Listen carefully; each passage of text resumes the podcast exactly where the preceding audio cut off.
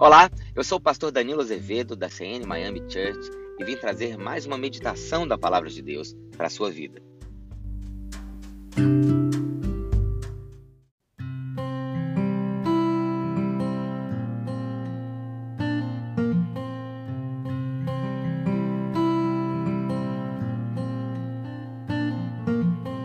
O nosso podcast de hoje tem como tema esperança e tem base no texto de Jeremias, capítulo 29, versículos 4 a 6 e também o versículo 11.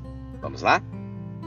Assim diz o Senhor dos Exércitos, o Deus de Israel, a todos os exilados que eu deportei de Jerusalém para a Babilônia: Edificai casas e habitai nelas, plantai pomares e comei do seu fruto, tomai esposas e gerai filhos, tomai esposas para os vossos filhos e dai vossas filhas a maridos para que tenham filhas e filhos. Multiplicai-vos e não vos diminuais. Eu é que sei que pensamento tenho ao vosso respeito, diz o Senhor. Pensamento de paz e não de mal, para vos dar um futuro e uma esperança. Olha só o contexto desse texto que acabamos de ler. O povo de Israel estava sendo levado cativo para um país diferente do seu, para a Babilônia. Eles estavam perdendo a sua própria terra, perdendo familiares, pessoas estavam morrendo nessa jornada, perderam as suas casas, perderam as suas terras, perderam a sua vida estavam agora exilados. Entretanto, a palavra que Deus traz através do profeta é para que eles continuem acreditando, construindo casas, casando-se, dando-se em casamento, plantando árvores, comendo dos seus frutos. O que Deus está dizendo para eles, em outras palavras, é: não parem de acreditar no futuro, mesmo que no presente a situação esteja ruim. Por mais que vocês estejam exilados na Babilônia no dia de hoje, amanhã vai ser diferente. Eu é que sei que pensamentos tenho a vosso respeito, pensamentos de paz e não de mal, para lhes dar um futuro e uma esperança. Deus tem um futuro para você. Uma frase de Bill Johnson me anima muito e me ensina bastante. Ele diz assim: se você acredita num futuro ruim, você acredita num futuro sem Deus. Mas sabe, o que eu aprendi é que Deus está no seu futuro. Aqueles que se aproximam de Deus devem primeiro crer que Ele existe e que Ele é galardoador daqueles que o amam. Ou seja, Ele é bom. E se esse Deus que nós servimos é bom, como eu posso imaginar um futuro ruim? Como eu posso deixar de ter esperança no futuro? o presente, apesar de difícil, apesar de, de, ser estarrecedor para o povo de Israel naquele momento, ele não poderia ser o ponto final na história. Havia um futuro, havia uma longa reta após essa curva que eles estavam fazendo.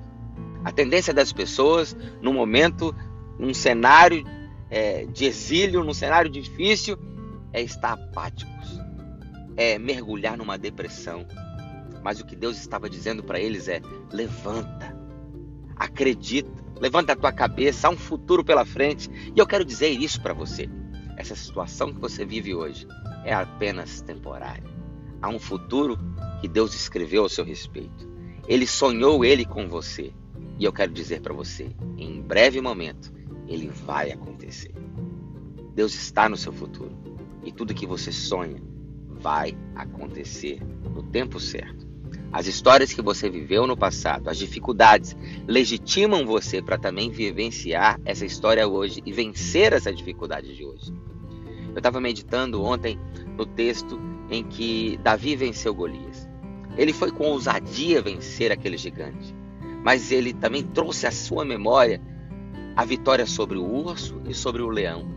Antes de vencer Golias, ele foi preparado vencendo o urso e o leão. Então, as dificuldades que você venceu até agora foram preparatórias para que você vencesse o gigante de hoje, o seu Golias hoje.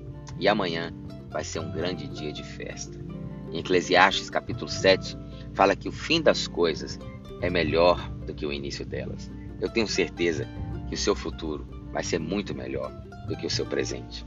Mas para que isso aconteça, você tem que se mostrar forte, e é isso que está escrito em Provérbios capítulo 24, versículo 10. Se te mostrares fraco no dia da angústia, a tua força vai ser pequena. É hora de você reagir, de você não ser conduzido pela apatia nem pela tristeza.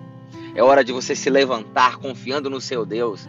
Não é fingir para si mesmo que está tudo bem, é reagir à situação difícil. Veja o que Deus falou para o povo de Israel: plantem, colham, casem-se, deem-se casamento, construam casas, mesmo nesse cenário difícil, porque o amanhã será melhor do que hoje. Há três fundamentos na vida cristã. Esses três fundamentos estão escritos ali em 1 Coríntios capítulo 13. Foi Paulo quem disse: permanecem a fé, a esperança e o amor. A fé você sabe o que é. Fé no nosso Deus. Sem fé é impossível agradar a Deus. A fé é o canal pelo qual a provisão de Deus escoa na nossa vida. Sem fé você não consegue avançar, sem fé você não consegue vencer. O amor, o amor é o próprio Deus. Deus é amor. Então temos que ter fé nesse amor que vai vencer todas as coisas e vencer todas as dificuldades. Agora, o terceiro fundamento é a esperança. A esperança me faz acreditar que o projeto de Deus na minha vida não se findou ainda. Que o que eu vivo hoje é apenas uma fase da minha jornada de crescimento e de vitória.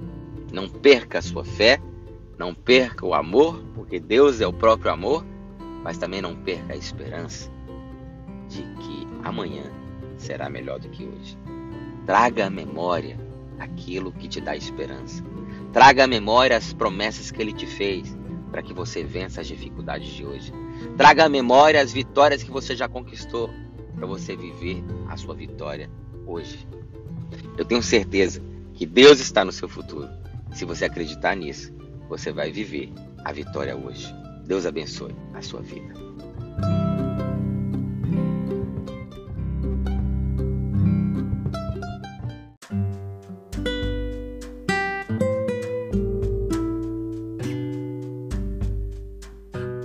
Se essa mensagem foi bênção para a sua vida, eu quero te pedir para que compartilhe com o máximo de pessoas que você puder. Se você quer continuar recebendo as nossas mensagens, é importante que você então salve o número que eu vou te passar agora no seu celular e nos mande uma mensagem via WhatsApp dizendo eu quero. Dessa forma você vai entrar na nossa lista de transmissão e vai estar sempre recebendo as nossas devocionais. Anote o número, mais um, porque é um número dos Estados Unidos, 305-927-0947.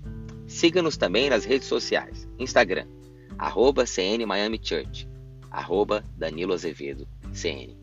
Tenha um excelente dia.